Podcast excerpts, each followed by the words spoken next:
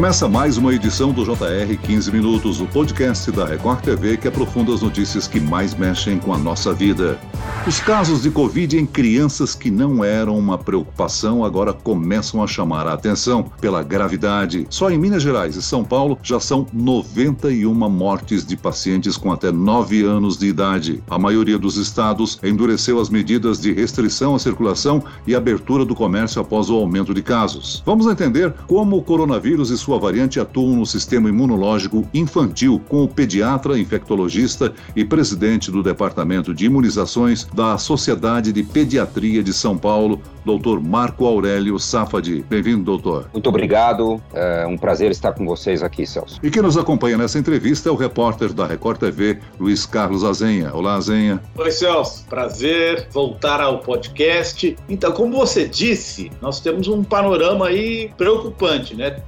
62 mortes confirmadas de crianças de até 9 anos de idade aqui em São Paulo, no Rio Grande do Sul, 34 internadas em UTIs, na Bahia 24, no Amazonas 41 crianças menores de 5 anos morreram por complicações da Covid. Em Minas foram 29. Doutor, esses números são preocupantes, né? Aumentou mesmo muito o número de casos graves e mortes para esse grupo que nunca foi considerado de risco. E o senhor acha que isso é consequência dessa nova cepa ou novas cepas que estão circulando? Vamos lá, esse é um ponto muito importante, Azenha e Celso. Algumas coisas têm que ficar muito claras. Uh, eu diria que, em absoluto, crianças nunca foram uma preocupação. O que nós temos, e eu digo que de forma consistente desde o início da pandemia, é que há nas crianças uma repercussão desproporcionalmente menor do que aquela em adultos. Isso não significa que não haja casos graves, que não haja hospitalizações e que, infelizmente, não ocorram mortes. Elas, de fato, uh, existem desde o início da pandemia têm sido registradas.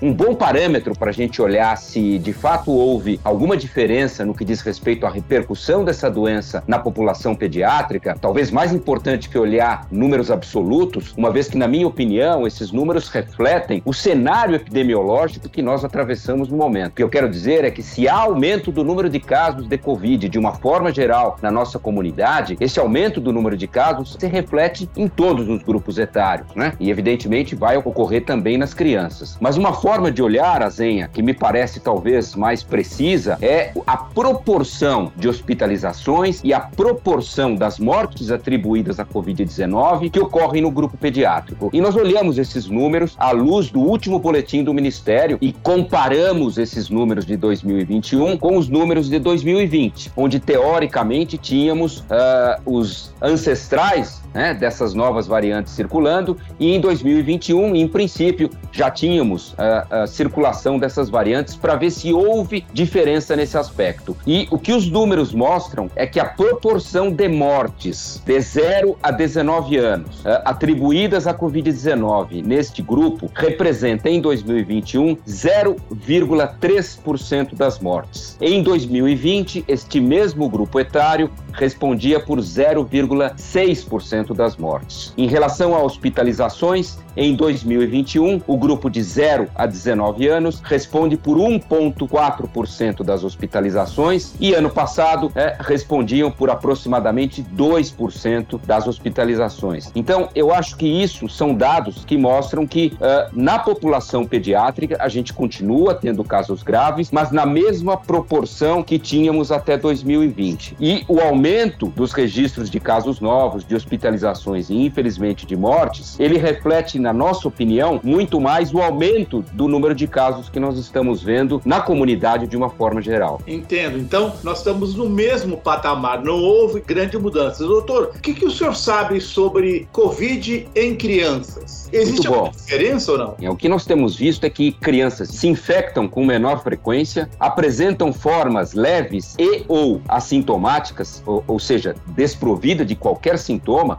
é o indivíduo que é infectado, mas a despeito de infectado não manifesta nenhum dos sintomas. O que nós temos visto é que em crianças a chance é, da infecção se traduzir por uma infecção leve e ou assintomática, ela é muito maior do que nos adultos. Os casos graves que verificamos foram os, muitas vezes esses casos da chamada síndrome inflamatória multissistêmica, que eu tenho certeza que muitos que nos escutam já ouviram falar, que ocorre na população pediátrica, ocorre de forma rara, mas ocorre na população pediátrica, e uma vez presente, essas formas da Covid-19, elas acabam levando as crianças para hospitalização e muitas vezes para unidades de terapia intensiva, salientando que esse é um desfecho raro e que, na nossa experiência, a enorme maioria das crianças que contrai essa infecção ou evoluem de forma sintomática ou fazem quadros leves. Pelas características é. que o senhor apresentou aí, as crianças têm sintomas diferentes dos adultos, né? Eu gostaria que o senhor explicasse melhor essa síndrome inflamatória multissistêmica pediátrica que é provocada pelo Covid-19, né? É, de fato, essa síndrome ela foi basicamente descrita em crianças. Há pouco, poucos relatos na literatura dessa síndrome em adultos, então, de fato, é uma síndrome que ocorre em crianças. A idade média que nós temos visto, Celso, a maioria dos casos desta síndrome são em crianças entre 7 e 10 anos de idade. É, como dissemos, ela normalmente sucede a infecção, então é uma síndrome que costuma ocorrer semanas após a criança ter tido a doença, é, muitas vezes até formas leves ou assintomáticas da doença, é, e à luz das evidências atuais, interpretamos essa síndrome como fruto, talvez, de uma resposta imune desequilibrada que acaba provocando um intenso processo inflamatório nessas crianças. Então, os sintomas têm sido esses: febre, dor abdominal, manifestações gastrointestinais, pulmonares, cardíacas e que acabam motivando muitas vezes a internação dessas crianças. Importante destacar, Celso, que ao contrário eh, da Covid-19, para esta síndrome, como ela é fruto dessa resposta imune desequilibrada, nós temos sim estratégias terapêuticas muito eficientes e que, se introduzidas no momento oportuno, melhoram o prognóstico e trazem, vamos dizer, um cenário bem positivo no que diz respeito ao desfecho desses casos. Então, nós temos tratado estas crianças com substâncias que modulam a imunidade e temos tido bastante êxito no tratamento desses casos.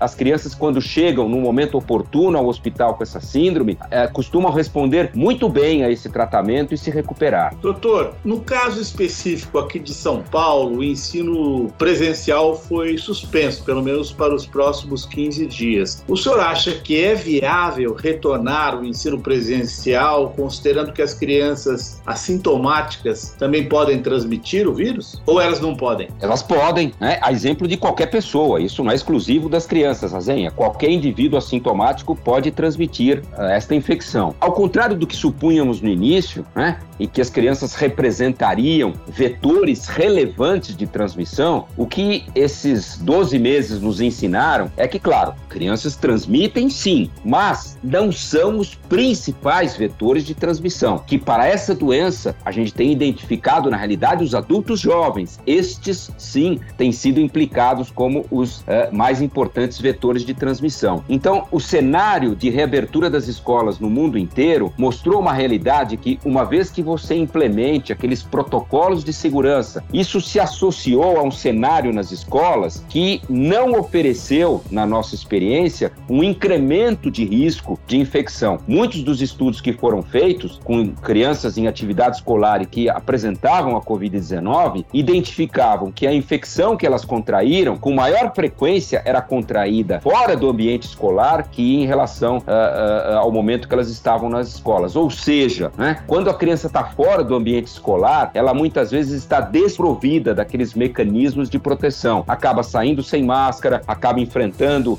aglomerações, etc. Muitas vezes os adultos acabam transmitindo essa doença porque eles saem de casa, é? Então, o que a gente viu foi um cenário que a abertura das escolas, desde que implementadas essas medidas de proteção, em função dos benefícios que a abertura das escolas traz, o balanço é positivo. Mas claro que há situações epidemiológicas que, quando se agravam de determinada maneira, implicam na necessidade de medidas extremas de restrição. É o momento que a gente vive nesse, nesse cenário no país. Né? O Brasil se tornou protagonista uh, nesse momento no mundo inteiro, uh, infelizmente, né? Uh, de número de novos casos e de número de novas mortes atribuídos à Covid-19. Ou seja, é o país no mundo que, neste momento, tem o pior cenário epidemiológico. E isso exige medidas restritivas. Uma outra questão que é preocupante são as mulheres grávidas com diagnóstico de Covid-19. Elas correm o risco de transmitir o coronavírus para os filhos e, caso desenvolvam os anticorpos,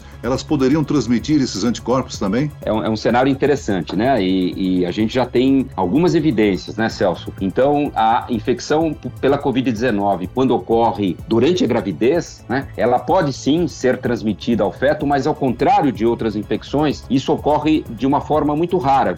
Vimos poucos casos de transmissão intraútero, relatos anedóticos na literatura, né? E o que nós percebemos é que, em relação ao risco de transmissão para o bebê depois que ele nasce, quando você tem uma mãe é, é, que contraiu a Covid, é, nós, desde o início, mantivemos a recomendação do aleitamento materno. E isso se mostrou uma recomendação correta. O Brasil foi um dos pioneiros nessa recomendação, nas sociedades de pediatria aqui do país, quando muitas vezes, naquele momento, até a sociedade americana tinha uh, uh, objeção a isso, nós mantivemos essa recomendação e hoje esses uh, órgãos internacionais têm a mesma recomendação que o Brasil, ou seja, deve-se manter o aleitamento materno, o que a gente recomenda é que a mãe use máscara durante o aleitamento, faz, faça a higienização. E a resposta à sua pergunta é sim. Nós vimos que mães que contraíram a infecção transmitem anticorpos para o bebê, e isso ele acaba nascendo com anticorpos, e mesmo através do leite materno, após o nascimento, existe sim passagem, ah, vamos dizer, de imunoglobulinas, etc., que de alguma forma podem proteger o jovem lactente. Agora, doutor, nessa fase difícil da pandemia que estamos passando, vacina é a solução por enquanto, né?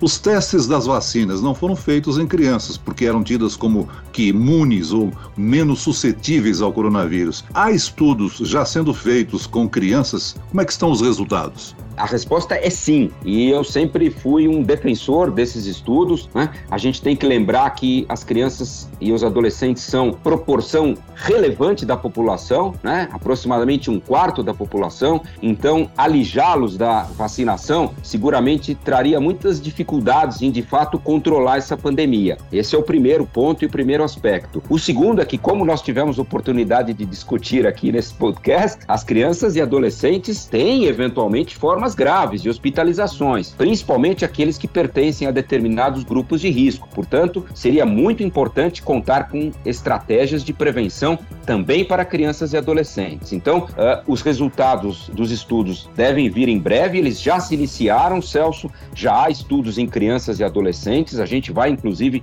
conduzir alguns desses estudos aqui no Brasil, e a estratégia dos estudos pediátricos será avaliar a segurança da vacina, o perfil de reações que ela oferece nesse grupo e a capacidade da vacina induzir uma resposta imune que seja, no mínimo, é, similar à resposta imune induzida em adultos, onde se demonstrou eficácia da vacina. Desta forma, as agências regulatórias devem entender esses dados suficientes para aprová-las para crianças e adolescentes e a gente espera que, talvez até o final do ano ou começo de 2022, esses estudos já tenham sido encaminhados para que as crianças possam ser incluídas também nesses programas programas de vacinação. Doutor Marco Aurélio, a Anvisa aprovou hoje o medicamento Remdesivir. Qual a sua opinião a respeito? É, eu vi essa notícia, a gente tem estudado aí intensamente, né, vários medicamentos, como disse, antivirais específicos. O Remdesivir é uma dessas estratégias, é um antiviral específico. O que eu queria dizer, Celso, é que, é, assim, é interessante contar com um medicamento, ele virá num primeiro momento só para adultos, mas é, o que os estudos mostraram é que o Remdesivir está longe de ser uma panaceia, está longe de ser o que a gente fala, uma bala de prata para essa doença. Ele ofereceu nos estudos uma é, proteção marginal, uma proteção discreta para algumas formas graves, e claro, é ótimo contar com isso, mas ele ainda está longe de ser aquilo que a gente busca, que é de fato um medicamento efetivo, né, que possa mudar a trajetória da doença. Vale reforçar aqui a utilização de uso de máscaras para adultos e também para crianças, né? Hoje já se sabe que a transmissão pelo ar é a forma mais comum de contágio, não é mesmo, doutor? Celso, essa, na minha opinião, é uma das principais lições aprendidas nessa pandemia. Eu tenho sido um defensor contumaz né, do uso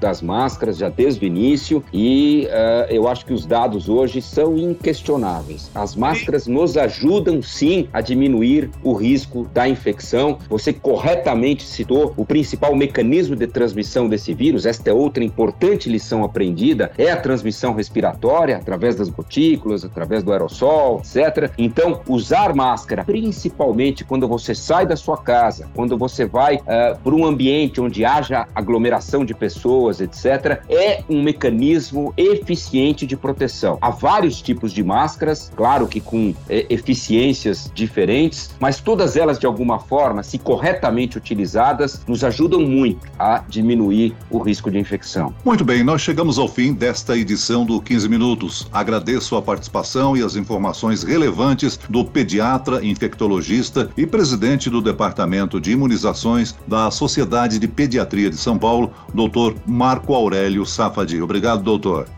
Obrigado, Azenha. Obrigado, Celso. Muito obrigado. Agradeço também a presença do repórter da Record TV, Luiz Carlos Azenha. Obrigado, Celso. Obrigado, doutor Marco Aurélio, pelas informações valiosas. Esse podcast contou com a produção de Homero Augusto e dos estagiários David Bezerra e Larissa Silva. Sonoplastia de Pedro Angeli. Coordenação de conteúdo de Camila Moraes e Luciana Bergamo. Direção de conteúdo, Tiago Contreira. E eu, Celso Freitas, te aguardo no próximo episódio. Até amanhã.